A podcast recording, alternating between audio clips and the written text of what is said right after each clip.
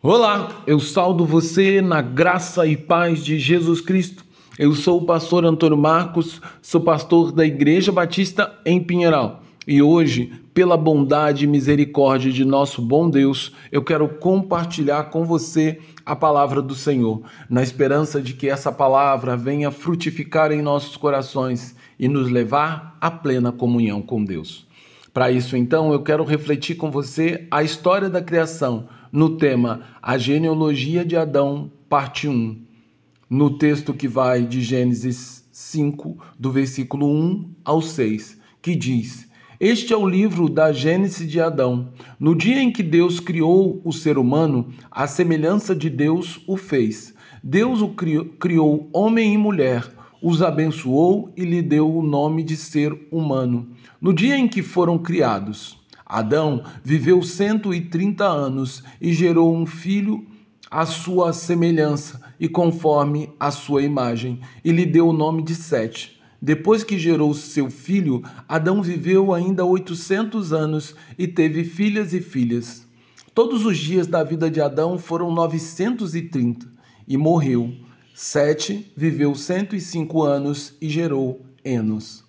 Depois de apresentar a genealogia de Caim, cujos a sete gera, sétima geração incorreu nos pecados de assassinato realizado por Lameque, agora Moisés apresenta uma nova genealogia de Adão, a partir de seu terceiro filho, que substituiu Abel, o qual fora morto por Caim.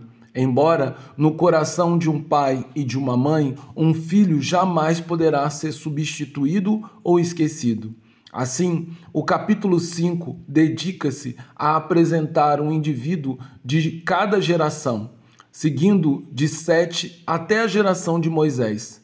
Nas suas primeiras palavras, somos lembrados novamente como os seres humanos foram criados por Deus de uma forma muito especial segundo a sua imagem e a imagem e semelhança do próprio Deus, mostrando que, embora o mundo repleto de pecado diga que não somos especiais, a palavra de Deus diz que cada pessoa foi feita de uma forma muito especial, refletindo a imagem e semelhança com o seu soberano Criador. Por isso, todo homem e mulher são especiais e sem igual. Por isso foram feitos segundo a imagem de Deus.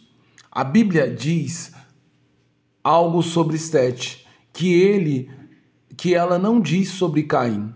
Sete era conforme a imagem de Adão, seu pai, tanto no, na sua aparência física como também no seu coração e seu caráter. Por isso, foi do agrado de Deus que ele constituísse a história de uma nova genealogia que no seu final traria uma grande redenção à terra para salvar a humanidade do poder do pecado, cujo salário inevitável é a morte. Essa, esse passou a reinar no mundo, sendo um elemento que afetaria tanto a descendência má e cruel de Caim, onde todo tipo de pecado prosperava, como a morte também afetaria a descendência de Sete, que vivia em comunhão com Deus, prestando culto tanto individualmente como coletivamente, de forma que eles, mesmo sendo abençoados por Deus, ainda estavam debaixo dos terríveis efeitos do pecado, cujo pior deles é a morte. Assim, o autor do livro de Gênesis nos informa uma triste realidade que passou a imperar no mundo por causa do pecado do primeiro casal que foi a desobediência da ordem divina, pois a partir de Gênesis capítulo 3, aqueles que foram feitos em perfeição, sendo o único elemento da criação que Deus chamou de muito bom, agora, por causa do poder do pecado, foram severamente corrompidos, e assim aquilo que foi criado na sua origem para ser eterno passou, por causa do pecado, a ser finito perecível e absolutamente mortal.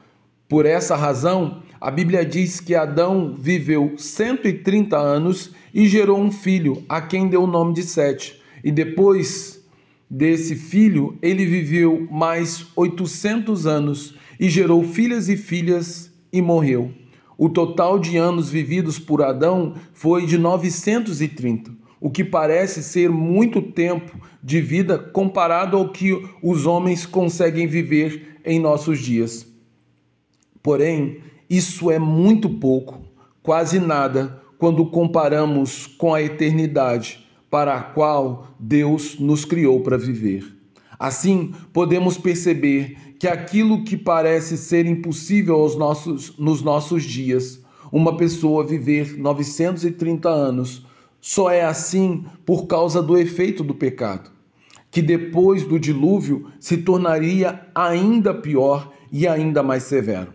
Porém, o grande protagonista dessa história não é o pecado, embora devemos reconhecer que ele tem um grande destaque negativo na história da humanidade.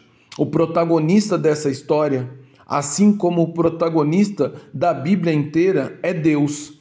Seja na figura do Deus Pai, que começa com, começou em Sete a colocar em prática um plano perfeito que traria redenção à humanidade dominada pelo pecado e afligida pelo poder da morte ou seja, na figura do Deus Filho, que executou com exatidão o plano perfeito que fora estipulado pelo Deus Pai, de forma que o Deus Filho, Jesus Cristo, morreu pelos nossos pecados, nos dando remissão de pecados e vida eterna com Deus.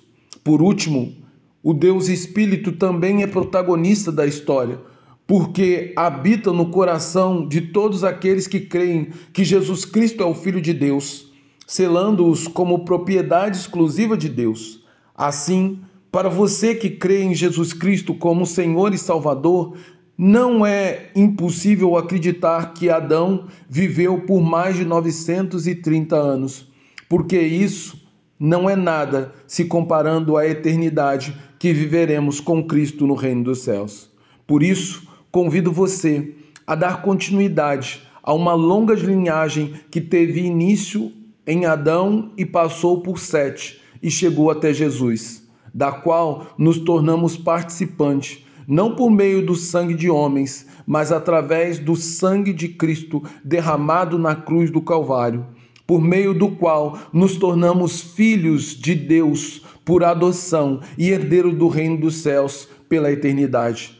Também convido você a viver livre do poder do pecado e da ameaça de morte, pelo fato de que na pessoa de Jesus nós temos vida, mas não somente vida, nós temos vida em abundância.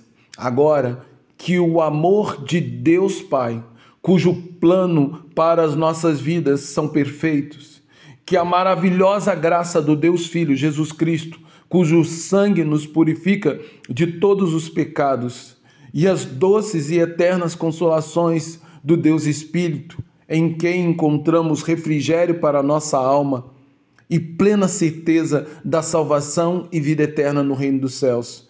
Que eles sejam em cada um de nós, para a glória de Deus e em nome de Jesus Cristo.